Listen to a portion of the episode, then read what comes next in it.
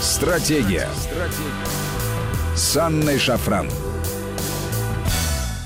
Добрый вечер, друзья. Это Вести ФМ, студия Анна Шафран. Сегодня с нами Сергей Судаков, политолог, американист, член-корреспондент Академии военных наук и ведущий Вести ФМ, ведущий программы «Теория империй». Сергей, здравствуй. Добрый вечер. Друзья, я напомню вам контакты наши. СМС-портал короткий номер 5533. Со слова «Вести» начинайте сообщение. WhatsApp, Viber, плюс 7 903 176 363. Сюда бесплатно можно писать. Подписывайтесь на телеграм-канал нашей радиостанции. Он называется «Вести ФМ+,» слитно «Вести ФМ+.» У Сергея Конечно же, тоже есть свой очень интересный канал.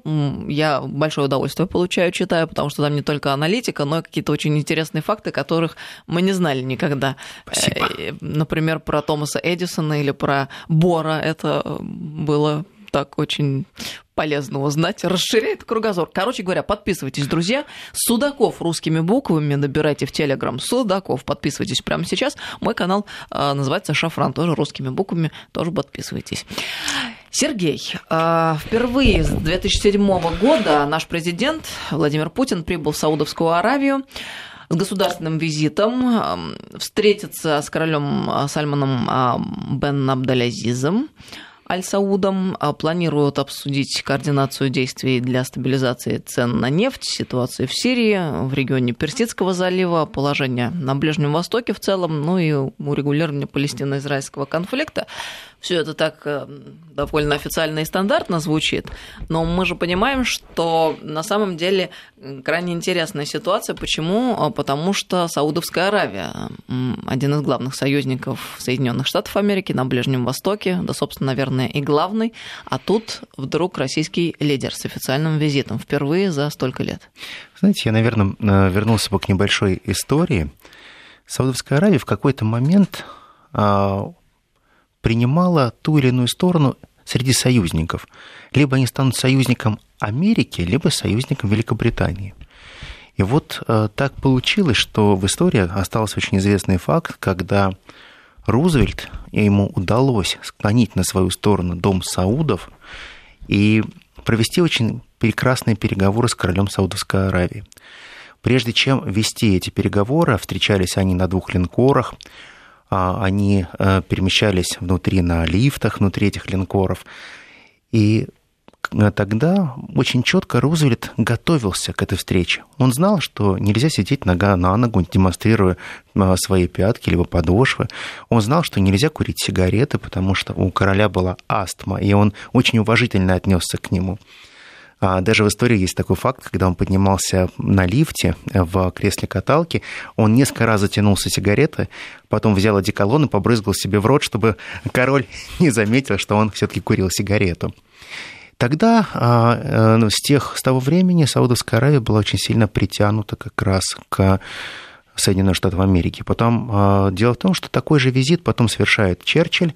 Черчилль пытается каким-то образом склонить на свою сторону саудовцев, Ведет за себя достаточно вульгарно, очень чопорно, а, пытается чуть ли не на «ты» разговаривать со всеми, показывая свой приоритет, за что... Превосходство. Превосходство, да, прям, прям очень показал свою крутизну. А в итоге получил за это очень хорошее украшение, которое потом Британия не знала, куда девать, потому что несколько ящиков украшений было передано а, Черчиллю, а он как официальное лицо, с одной стороны, не мог это не принять, и потом они думали, в какой музей это отправить, в итоге отправили. А Черчилль решил ему сделать свой подарок. Он подарил ему свой Роллс-Ройс белый. Так вот, тогда Саудовская Аравия вмонтировала этот Роллс-Ройс в постамент и залили колеса цементом. И была надпись очень простая. Это подарок от Уинстона Черчилля, это замечательный Роллс-Ройс, но он никогда не поедет.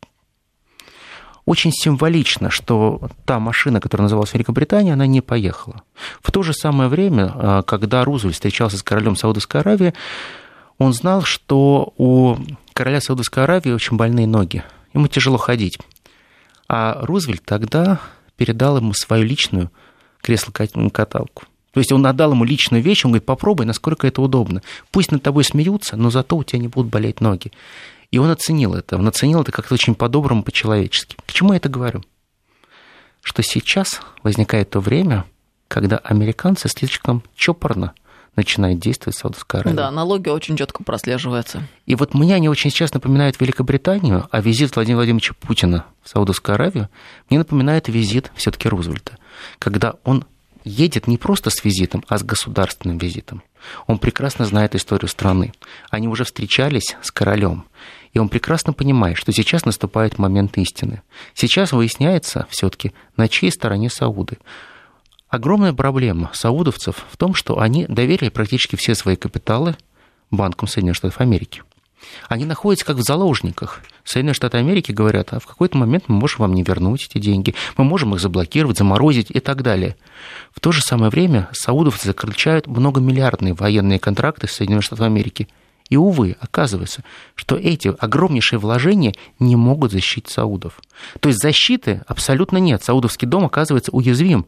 И уязвим не кем-нибудь, а просто йеменскими повстанцами. Это ерунда полная. И, конечно, здесь вопрос большой геополитики. Потому что Саудовский дом впервые приходит к некому историческому перелому.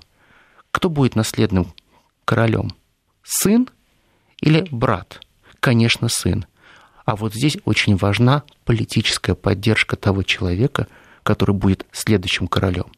Это самый важный разговор, о котором можно вести сейчас с главой сильнейшего государства. Ну, поясним для наших слушателей. Э, конечно, сын это для Саудовской Аравии не так уж само собой разумеется, потому что Нет. там передается власть старшему в роде. Совершенно Старший верно. в роду это может быть брат, да, брат, э, кто угодно. Да, потому что это, это просто это, это революция, по большому счету. И он прекрасно понимает, что это революция, и за этой революцией стоит очень много. И казалось бы логичным поручиться мог, мог бы вполне Соединенные Штаты Америки. Можно было договориться об этом с Трампом, можно было договориться с кем угодно. Но получается так, что гарантов в мире, кто держит свое слово до конца и идет до конца удержания этого слова, не так уж много. В Европе сложно э, найти то государство, которое могло бы стать глобальным рефери, таким, как является Россия. А вот к России относится по-другому. Вот наша классическая «честь имею», оно сейчас восстановлено в правах. И вот мы это можем сказать. Ну, такая очень интересная складывается обстановка. А ты думаешь, что действительно, вот нам, если взять Ближний Восток в целом и Саудовскую Аравию в частности, этот, ну, конечно же, не разворот, но какой-то движение. Потепление. Да, такое. да, возможно, прям действительно как следует плотно. Я, я считаю, что я бы назвал это саудовской оттепелью. Потому что по отношению к нам саудовцы никогда не были настроены позитивно. Сауды всегда относились к нам как к некой вражеской стране. Будь то время Советского Союза, будь то время современной России.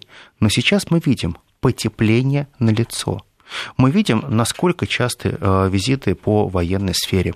Мы видим, как у нас растет интенсификация дипломатических контактов. Это же хорошо. По большому счету, а, мы с саудовцами могли бы оказывать очень интересное и четкое влияние на энергетические рынки. Ведь наш союз – это большая энергетика. Мы производим огромное количество нефтересурсов. И мы можем тем самым влиять на очень разные решения ОПЕК. Я считаю, что сейчас мы очень правильно выбираем себе союзников. Китай, Индия, Саудиты – это стратегические партнеры, которые позволяют России формировать нашу собственную американскую, не американскую, а российскую исключительность.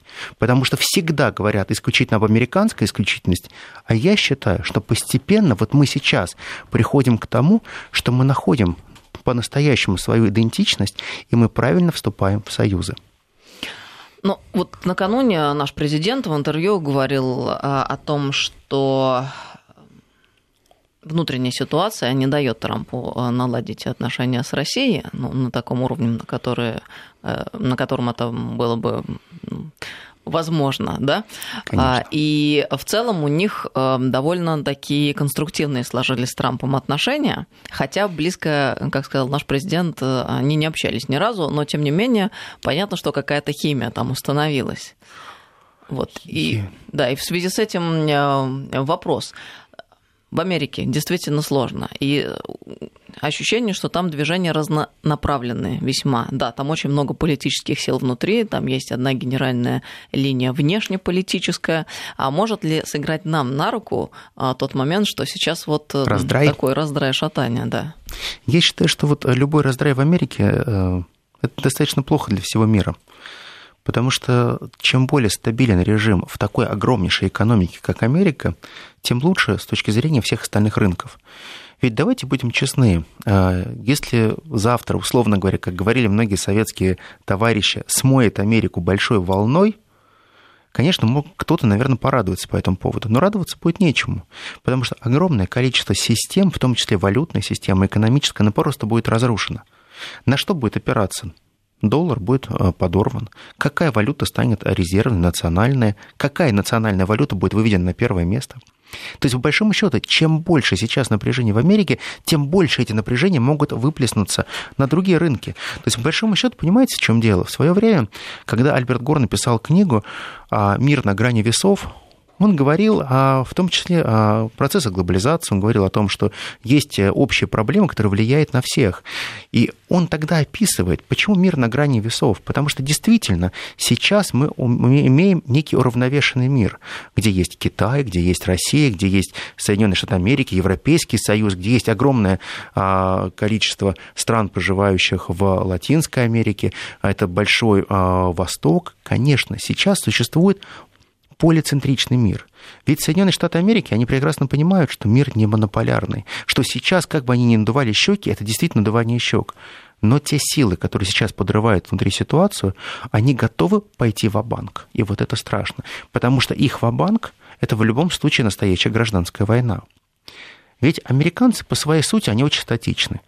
Вот э, чтобы, я не знаю, что должно произойти, чтобы они взяли оружие и пошли воевать они не обучены к тому, чтобы можно было каким-то образом ущемить себя в правах, ущемить себя в своей экономике, в хозяйственной деятельности. Когда они подумают, хорошо, если мы столкнемся сейчас, демократы с республиканцами, ну, гипотетически, будем опять делить на север и юг, на свободные и несвободные штаты, если мы будем говорить защитники геев и не защитники геев, то по большому счету, а что мы выиграем? От этой войны мы экономически все проиграем эмоциональность американцам не присуща. Они всегда очень расчетливы. Они могут побубнить, они могут покричать, они могут прийти с оружием и даже пострелять из них, но активно прийти к столкновениям, наверное, они не придут, если не вмешается третья сила. А она может вмешаться. И вот эта третья сила, она сейчас очень активно вкладывает деньги в Соединенные Штаты Америки. Если вы посмотрите сколько ключевых предприятий сейчас принадлежат китайцам, японцам и южнокорейцам, вы увидите, что огромнейшее количество предприятий на сегодняшний день так или иначе не находится в собственности самой Америки. Это те предприятия, которые дают рабочие места, и те предприятия, которые формируют некие общественное мнение, потому что они платят за это. И вот здесь за счет того, что есть также третий фактор, Соединенные Штаты Америки дестабилизируются очень сильно. И вот эта дестабилизация приводит к тому, что Соединенные Штаты Америки не способны к само излечению. Они очень хотели бы, чтобы у них все было хорошо. И демократы прекрасно понимают, очень легко запустить этот механизм. Можно сколько раз говорить, не поедет, не поедет, а потом не остановишь, не остановишь. Вот демократы, они понимают этого, поэтому они сейчас пытаются клевать Трампа, бьют его, но они никогда не пойдут на то, чтобы поднять народ против Трампа. Они прекрасно понимают, чем это может закончиться. Это будет глобальная катастрофа для всех, и нас это также коснется. А как интересно, получается, бумерангом возвращается ситуация, когда ты говоришь про а, Китай, Южную Корею и Японию, которые владеют американскими предприятиями а, на территории Америки, и как это в итоге играет против. Дело в том, что Соединенные Штаты... Да, абсолютно верно. Дело в том, что Соединенные Штаты Америки считали, что они контролируют весь мир. Такие законы метафизики существуют. Совершенно Никуда верно. Вот ты об этом говорила, это, очень, это абсолютно вечно. Это вечная история. Понимаешь, в чем дело? Мне кажется, в свое время, когда а, Платон говорил о том, что философы у власти это не так плохо, ну, наверное, я мог бы с ним поспорить, но все равно действительно есть какая-то общая концепция, которую можно было выстраивать. И вот сейчас Трамп, действительно, у него же всегда были очень хорошие позитивные взгляды именно по нашему президенту. Вы не найдете ни одного твита, высказывания, где бы он как-то критически отнесся к нашему президенту или бы а, в каких-то резких тонах. Нелицеприятных, тем более. Он всегда говорит, а, разумный человек, а, нам с ним было очень приятно, в очень России здорово. умные люди. Да, в России хорошие, добрые, умные люди. Он дает всегда позитивный а, контекст, ну давайте при этом их прищемим им хвост посильнее. Да, но мы должны проводить жесткую политику. Очень должны быть жесткими, давить их и так далее. Понятно, риторика может быть любой. Надо ценить всегда действия, а не слова. Слова нам вообще ни к чему. Вот мне всегда нравилось высказывание, которое потом очень многим приписывалось, она сохранилась еще а, в вебинарге, когда а, простая фраза Цезаря. «Меня никогда не интересует, что вы скажете обо мне до слова «но». Трамп это все время пытается обыгрывать. Он всегда пытается сказать, как он вас любит и как ценит, но потом произносит классическую фразу «но». Поэтому если мы сейчас рассматриваем наши отношения как некий бумеранг, который сейчас также возвращается Америке за счет Китая, за счет Южной Кореи, за счет Японии, ведь два, две последние страны – это ближайшие союзники Америки. Только давайте заметим одну простую вещь. А как появилась сейчас Америка себя, когда надо было по-настоящему защищать Японию и Южную Корею? Когда был колоссальный конфликт с Северной Кореей? Америка словесно очень сильно всех поддержала и сказала, купите еще нашего оружия, нам очень нужны ваши деньги, больше, больше, больше ваших денег. То есть, по большому счету, вы должны всегда оплачивать свою безопасность. А если что не так, ну, конечно, мы придем на помощь и потушим те пожары или пепелища, что останется от ваших городов. Это не помощь, это не поддержка. Я много раз слышал, как южные корейцы, молодое поколение, они крайне разочарованы в американцах. С одной стороны, они говорят о том, что я не могу устроиться на работу, если не окончил американский вуз, а с другой стороны, они говорят, когда я учусь в Америке, не в топовых институтах, а в самых обычных. Я не получаю тот объем знаний, который я могу получить в европейских вузах, либо в Сингапуре. Они это говорят открыто. Даже в своем национальном корейском университете они говорят, мы можем больше получить запас знаний и дешевле, чем это в Америке. Но, к сожалению, я не могу получить пост управленца, если я не учился в Америке. И при этом у них сейчас тотальное разочарование в Америке. Они говорят, что Америка изменилась настолько, что сначала это была наша спина, которая гарантировала нам безопасность, которая гарантировала, что у нас всегда будут хорошие дешевые деньги, кредитные деньги, то сейчас Америка развернулась от нас. Она не дает нам дешевых денег. Америка не дает нам возможности. То есть, по большому счету, Америка стала нас потреблять. Все изменилось. И вчерашние абсолютно лояльные союзники – прошли определенную точку невозврата, потому что новое поколение смотрит на Америку уже по-другому. И когда сегодняшние мальчишки и девчонки завтра становятся работниками или владельцы предприятий в Америке, то прежде всего они думают о собственном кармане, а не о благополучии рядовых американцев. Им наплевать, как живут рядовые американцы, потому что для них уже Америка становится классической дойной коровой, как раньше они сами были для Америки. Интересно складывается ситуация. А вот э, как ты полагаешь, Происходит ли какое-то осознание в умах американского истеблишмента? Вроде как мы рассуждаем со стороны, и нам кажется автоматически, что не замечать каких-то фундаментальных а, изменений нельзя. Но мы же также точно должны понимать, когда ты находишься внутри ситуации, когда ты, более того, э, в этой э, конъюнктуре и в этой парадигме существовал на протяжении последних десятков лет, у тебя нет никаких показаний к тому, чтобы как-то пересматривать взгляд на жизнь и на вещи. Кажется, что, наверное, оно все как было, так и есть по-прежнему. Вот как э, реально обстоят дела? Я полагаю, что истеблишмент не находится в дурмане. Истеблишмент прекрасно оценивает свои силы. Э, любой адекватный человек, он прекрасно понимает, что я стою, насколько я силен и какой барьер я могу перепрыгнуть. Вот на сегодняшний момент, мне кажется, есть одна проблема. Американский истеблишмент пытается проглотить кусок больше, чем он может проживать. То, о чем пел еще Фрэнк Синатра – они пытаются его откусить и съесть, но гортань им не позволяет его проглотить. Их ошибка в том, что они должны были воевать более локально. Они должны были делать то, что связало бы Трампа гораздо более сильней уничтожать его аппарат. Они это делали. Они мешали ему в назначениях, они мешали ему во всем. Но они не сделали главного. Они не смогли отвернуть от него электорат. Потому что все их действия привели только к тому, что ядерный электорат Трампа, он сплотился. Он потерял определенных сторонников, но это не так много в процентах.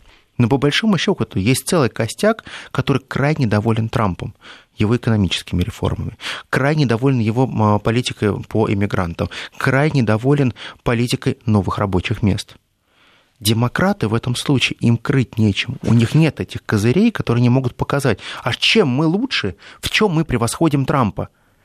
Ведь Трамп, он плохой, но при нем жить лучше. Но он озвучил э, запрос э, такой по-честному это сделал, э, так, так, как это хотели бы люди.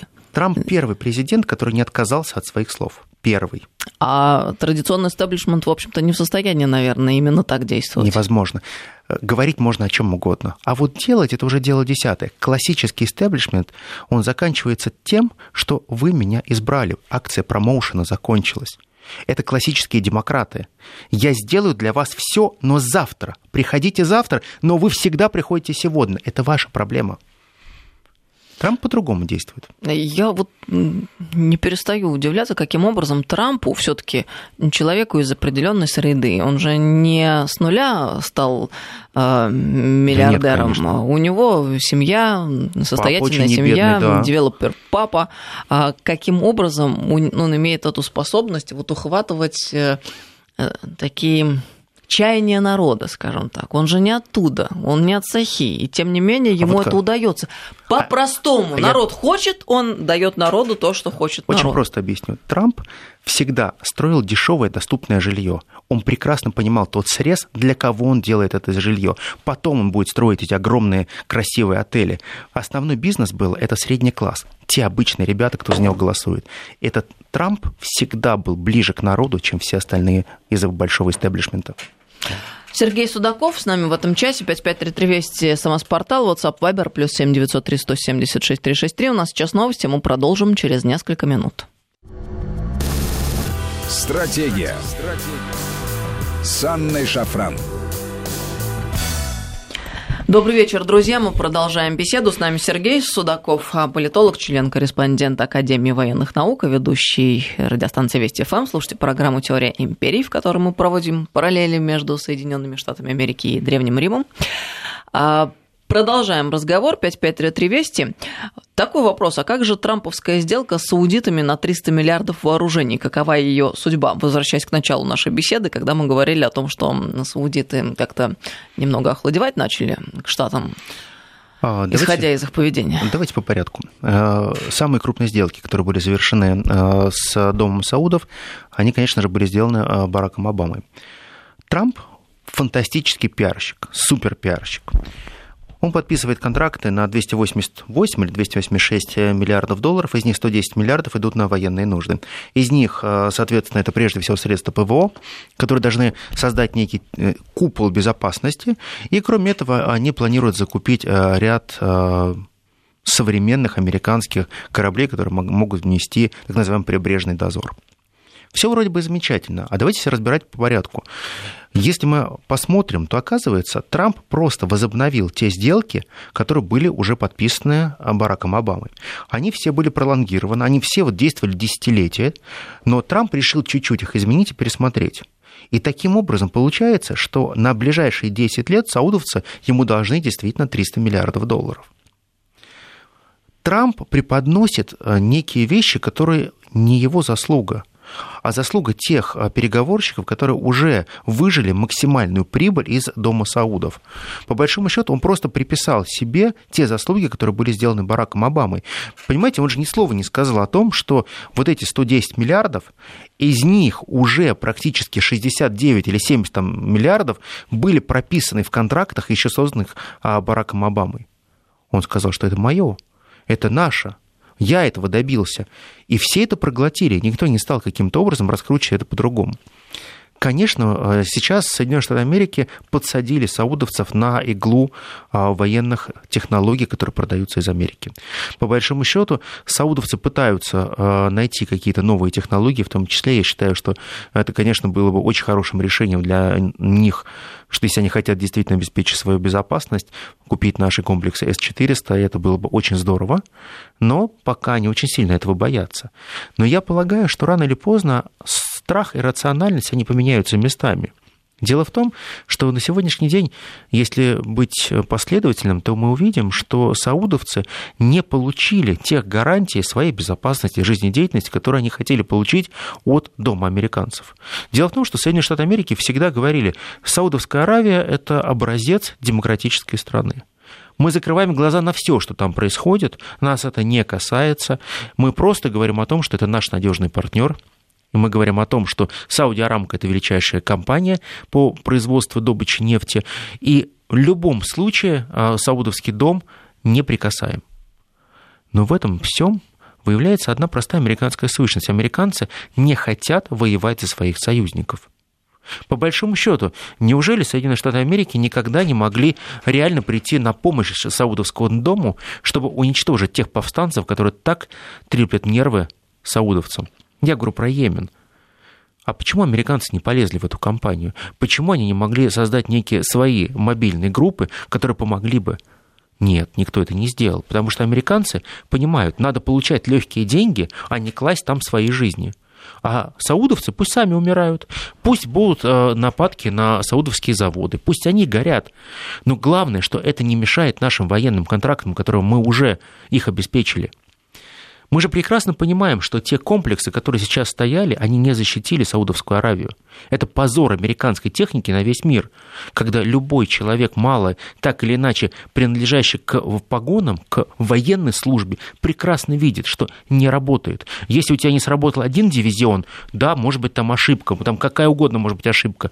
А когда у тебя шесть дивизионов не сработало, и не взяли эти цели, которые летели, и спокойно э, разбомбили несколько нефтезаводов, надо задуматься, техника не работает техника сбоит. Это та же проблема, о которой сейчас мы говорим много раз, про этих суперистребители, про 35-е американские. Хоть кто-нибудь попробовал этими истребителями уничтожить комплексы С-400? А почему вы их рекламируете как F-35 убийца российских комплексов С-400? А вы что, пробовали? Вы пробовали их ослепить, вы пробовали уничтожить эти комплексы. А можете показать фотографии, можете видео показать. Хорошо, спутниковое покажите. Нету ничего у вас в кармане. Но в таком случае я могу назвать, что у меня сейчас самолет, который уничтожает Марс. Он летит до Марса и способен э, сбивать любые спутники. Да все что угодно можно. Докажи. То есть, по большому счету, это некая такая игра, опять классический пиар. Вы просто купите, а поймите потом. Домашний смеющийся дом, голубь, правда смеется, домой придете, обхохочетесь. Вот это классика, которую Америка всем рассказывает, когда продает оружие. По данным в социальных сетях. Да, совершенно верно. Вот я понимаю прекрасно, что да, Саудовская Аравия сейчас выплачивает 300 миллиардный контракт, и это их долг. Они с него уже не сойдут. Они не могут сейчас отказаться, потому что этот контракт еще был заключено очень много сделок с 2008 года. Они продолжают, продолжают только на, раскручивать их на новые, новые, новые, новые поставки. То есть это постоянное свое время, как вот своего рода как абонентское обслуживание. То есть, по большому счету, их посадили на некую абонентскую плату, которую они должны платить. Но это немножко большая абонентская плата за любовь американского народа. Америка не любит настолько саудовцев за те деньги, которые они выплачивают. Вообще, любовь за деньги – это не любовь, мне так кажется. И поэтому саудовцы сейчас пытались откупиться от американцев, чтобы пытаться проводить свою суверенную политику. Но получается так, что, с одной стороны, они 300 миллиардов пожертвовали в фонд Америки, но они не обрели суверенитета они не обретают то, что им очень нужно. И сегодняшний визит Владимира Владимировича Путина как раз говорит о том, что все-таки запрос на суверенитет в современном мире, он крайне высок. Это касается не только саудовцев. Суверенитет – это то, что стало интересной категорией во всем мире. Европейцы не исключение. Они прекрасно понимают, что было время раздобрасывать суверенитет, и сейчас пришло время собирать этот суверенитет. Потому что Америка привыкла пылесосить и коллекционировать чужие суверенитеты, как кто-то собирает чужие души. И я считаю, что сейчас момент возврата этих грешных душей на место. Красиво сказал Сергей. Но тут нам пишут э, по следам твоих рассуждений, так они американским оружием, саудовцы имеется в виду, даже хуситов победить не могут, может, дело в консерватории, а не в скрипке. Совершенно верно. Вот однозначно двумя руками. Понимаете, в чем дело? Вот давайте будем честны. А, хороший воин, он из э, простой трехлинейкой воин – но если у тебя нет определенного духа или стержня внутри, ты никогда не будешь воевать. Вот мы умеем воевать за свое, потому что мы пережили эти войны. Американцы – прекрасные стрелки в тире. Но не дай бог рядовому американцу оказываться в той ситуации, когда в них полетят реальные пули. Страх и ужас будет у всех любого суперкрутого стрелка. Потому что одно дело по тарелочкам стрелять, а другое дело услышать выстрел и что в тебя что-то летит. Это очень страшно. Знаешь, мне очень нравится вообще в принципе э, то, как разворачиваются события, то, как поворачивается мир и э, те отдельные эпизоды, которые мы наблюдаем все больше и больше в последнее время. О чем я? День Колумба отмечают в США, но в последнее время все чаще возникает вопрос, праздник ли это в связи с отношением к коренному населению континента. Хватит праздновать геноцид. Э, в общем, с такими надписями награждают э, памятники Христофора Колумба в Америке в последнее время. А, ну и в частности так выразили свою позицию некоторые неизвестные, которые облили красной краской статую Христофора Колумба в Рой-Айленде. Это ведь укладывается на самом деле и в ту картину, когда голландцы решили переименовать картину, мы с тобой об этом да, говорили, да, да, и вообще как-то по-другому отнестись, пересмотреть свою историю. Теперь они не голландцы, а Нидерланды. Мы-то о чем сокрушались? О том, что на самом деле есть факты исторические, которые тем о себе замалчивают.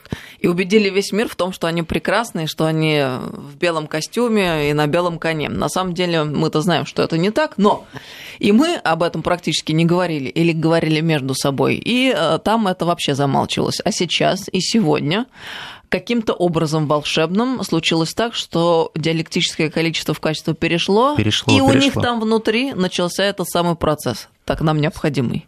Да, совершенно верно. Дело в том, что мы, мы раньше об этом только говорили. И самое главное, когда мы об этом рассуждали, многие говорили, что мы сумасшедшие. Это правда. Э, извини меня, это же вот вся вот эта вот толерантность, политкорректность, вот это вот все ЛГБТ и так далее, это же все оттуда. Мультикультурализм. Да, да, да. да. Это плоды вот той самой политики, которую они сами же проводили. Она к чему привела? К тому, что получите и распишитесь. Да, очень четко. Но теперь что получается? А, коренное население, паспорт американца, здорово. Получается два, два паспорта паспорта. Паспорт коренного жителя Америки и паспорт а, америка, американского жителя United States of America. А, получается так, что а, Колумб, он является захватчиком. Колумб является тем человеком, который просто уничтожал это коренное население. Это был так называемый символ геноцида. Вы знаете, у меня такое ощущение, что того человека, которого сейчас называют великий генуэзец, потом будут называть совершенно иначе. Дело в том, что история очень быстро меняется. И раз история как пирамида, которая накапливает, накапливает определенные знания, но постепенно эта пирамида начинает переворачиваться вверх ногами. Вот сейчас мы становимся свидетелями того, как супертолерантность, супертерпимость, супер мультикультурализм, он начинает настолько навязать на зубах у рядых американцев, что они не хотят жить в этом обществе. Они прекрасно понимают, что есть другие ценности, другая жизнь. Есть то, что можно пощупать, то, что настоящее. Настоящее – это не гей-браки, которые надо защищать. Настоящее – тот кусок хлеба, который у тебя есть сегодня. И американцы – фантастически практичные ребята. Вот если им э, задать вопросы, что им лучше пообсуждать, как живут геи, или сказать, чем им будут кормить они детей, да им важнее то, как у них, что у них есть в холодильнике. Им важнее, когда они поменяют свою машину. Им важнее узнать, как сыграла их любимая команда. Я совершенно тут с тобой согласна, и это одна сторона вопроса, а другая сторона вопроса в следующем, как мне кажется, заключается. Ведь вся эта история с меньшинствами и с правами меньшинств – это история и про коренные народы, и про Совершенно. всех угнетенных на самом деле. Абсолютно то же самое. Просто они не подумали, когда запускают мули с ЛГБТ, с гомосексуалистами и так далее, что э, все это точно так же работает в отношении других меньшинств тоже. И как бы неприлично не учитывать это мнение, получается. Да, абсолютно верно. Дело в том, что, получается, они капканчик-то открыли, а нога в капкане стоит. Что делать со всеми теми индейцами? Я помню, мы с тобой разговаривали про то количество индейцев, как они истребляли. Системно, систематически, шаг за шагом. Их просто отстреливали, истребляли, травили алкоголем. Им э, подвозили э, тифовые зараженные э, одеяла. Все что угодно творили, только чтобы они вымерли. Специально вы никогда не задумывались, зачем эти фильмы показывали даже, когда э, нам показывают, как резвятся и расстреливают просто так бизонов. Нам это показывают как развлечение. А вы знаете, что это было не развлечение? Совершенно нет. Потому что если ты перестреляешь несколько тысяч бизонов, просто якобы тебе весело, ты лишаешь определенные индейские племена запаса корма и еды на зиму. Они перейдут земля освободится. Потому что убей тысячу бизонов, и десятки тысяч людей останутся голодными, они уйдут. Потому что они тысячелетиями жили и жили в некой в своей... Экосистеме. Это их экосистема. Поэтому, когда а, ты читаешь, как а, бравые американцы, или тогда их называли европейцами, приезжали, заряжали и просто стреляли в а, бизона, да другая была история совершенно. Ибо они ведали, что творят. Вот когда нам все время внушали, ибо не ведаю, что творю, видишь, понимаешь и четко знаешь, зачем. У тебя есть цель.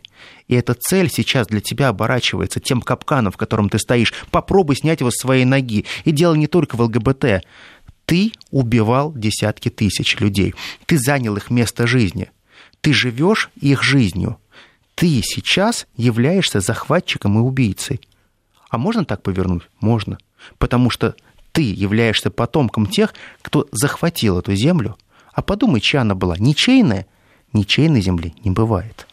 Ну, так э, я глубоко убеждена, что обязательно наступает момент расплаты. Так устроен мир. И, ну, есть люди, которые э, всеми способами пытаются упираться и не видеть элементарных вещей, но законы Вселенной обойти нельзя. Другое дело, сколько времени понадобится но мы видим, что сколько а бы ни видим... понадобилось, да, процессы а мы, а разворачиваются мы... по законам своим. Ты знаешь, мне казалось, что, вы знаешь, раньше казалось там сто лет, это же огромный срок.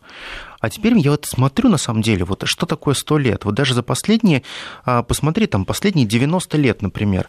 Вот те люди, дай бог, которые еще живы, тем, которым сейчас сто лет, они первые увидели радио, грамм-пластинки – они дожили до того, что появляется телевизор, они, э, телефон, телефон дома. Они, да, они сейчас приходят в мир. А потом телевизор уже можно было переключать, не вставая с дивана. Да. И соверш... телефон с собой иметь уже в кармане да, и на улице. Да, да. Ты понимаешь, это в течение одной жизни. И потом уже стало возможным говорить по видеосвязи, как да. в фантастических фильмах. Это обычные пластинки, бобины, кассеты и всего прочего. Это в течение одной жизни.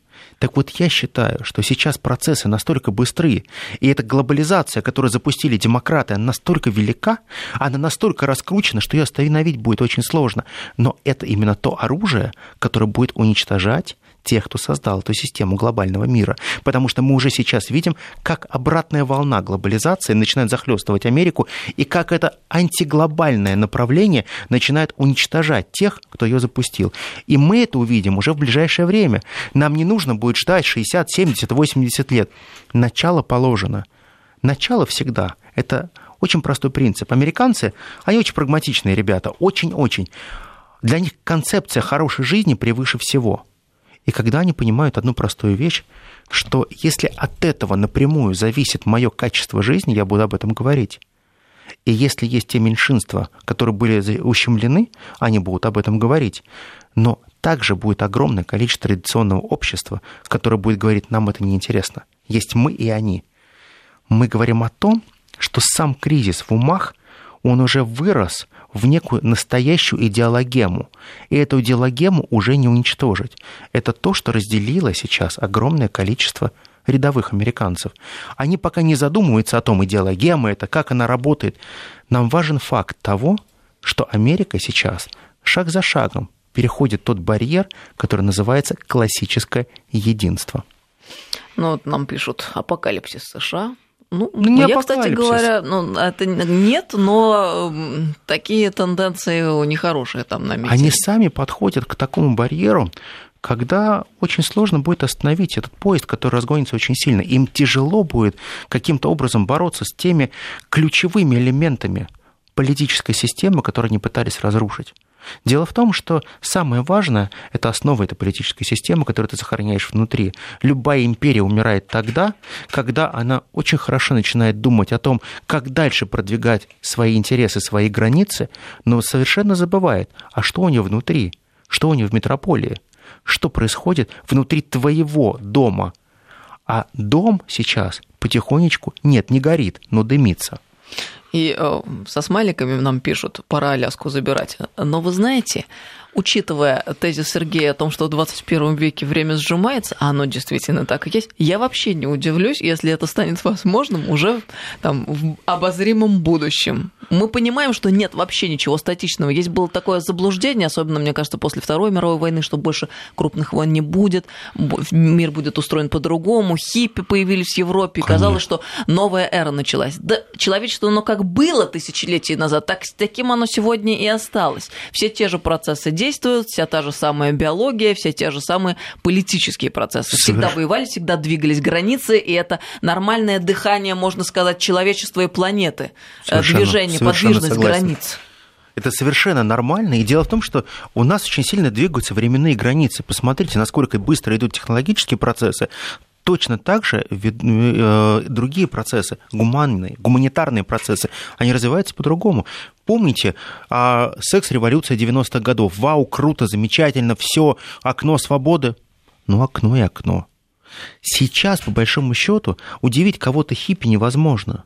Кого-то удивить какими-то проявлениями каких-то нереальных поступков невозможно. Проблема в другом. Качество жизни, моральность. Вот это интересно.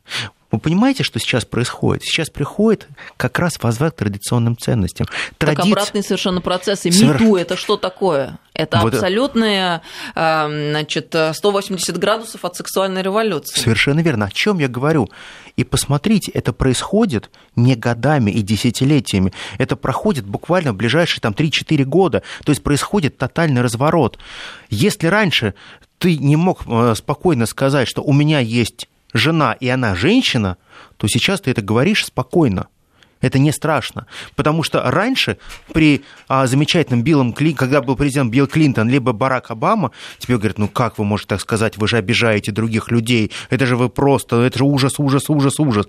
Сейчас это уже не интересно. Сейчас Посмотрите, Соединенные Штаты Америки стали, наоборот, настолько флагманом движения разворота к традиционным ценностям. Они же никогда не говорят, что мы против а, гей-браков. Они говорят одну простую вещь. Эта показуха никому не нужна как ты живешь, это твои проблемы. Но мы считаем, что есть те вещи, которые были нам даны Богом. И если мы хотим восстановить нашу исключительность, мы должны вернуться к тем ценностям, с которых мы начинали. Кстати говоря, как насчет Season Greetings и э, Трампа? По-моему, как-то там должно было по-другому быть все во время Рождества. Ну, э, Трамп, он, он специфичен во многих. Но и... они еще с Рождеством не начали обратно поздравлять? Нет, нет, нет, нет, нет. А, дело в том, что а, понятно, что это все готовится заранее, все отправляется, делается там и так далее. А Трамп прекрасно понимает одну простую вещь. А, для всех хорошим быть нельзя. Вот он сейчас готов уже менять определенные парадигмы. Даже если он косячит, посмотрите, он все свои косяки так или иначе превращает в свои победы. Трамп научился приземляться на четыре лапы. Его любят за то, что он может накосячить и приземлиться. А этим он показывает, что он живой и настоящий. То есть он не божество, как из себя сделал Барак Хусейнович Обама, а он живой и настоящий, человек, который может косячить, может говорить э, какие-то нелицеприятные вещи и так далее.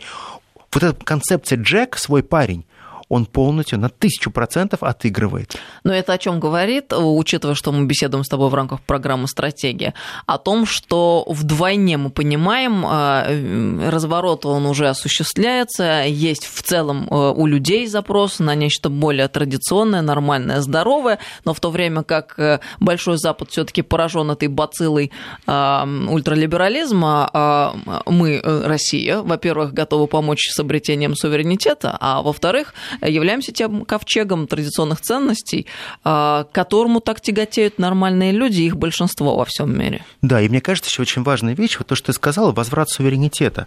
Вот по большому счету, когда у тебя забирают суверенитет в обмен на безопасность, когда у тебя забирают суверенитет в обмен на больший доступ к некому большому западному сообществу, ведь большая Европа, когда отдавала свой суверенитет Соединенным Штатам Америки, они раскрывали границы, они объединялись в некий большой союз, они лишили чего-то очень важного. То, что называется реально настоящим национальным государством. И сейчас мы с тобой уже об этом говорили. Колоссальный возврат к идее национальных суверенитетов. Россия осталась той страной, которая сохранила свой суверенитет. И мы являемся сейчас неким образцом того, как можно защищать свой суверенитет. И мы можем предложить эту помощь. Конечно. В обретении суверенитета. Я считаю, что вот еще пройдет очень мало времени, и страны большой Европы, конечно же, все-таки последуют России и попросят отчасти России в строительстве национальных государств. Сергей Судаков, политолог, член-корреспондент Академии военных наук, ведущий Вести ФМ. Слушайте программу «Теория империи» по воскресеньям. Сергей, спасибо. спасибо. До новых встреч.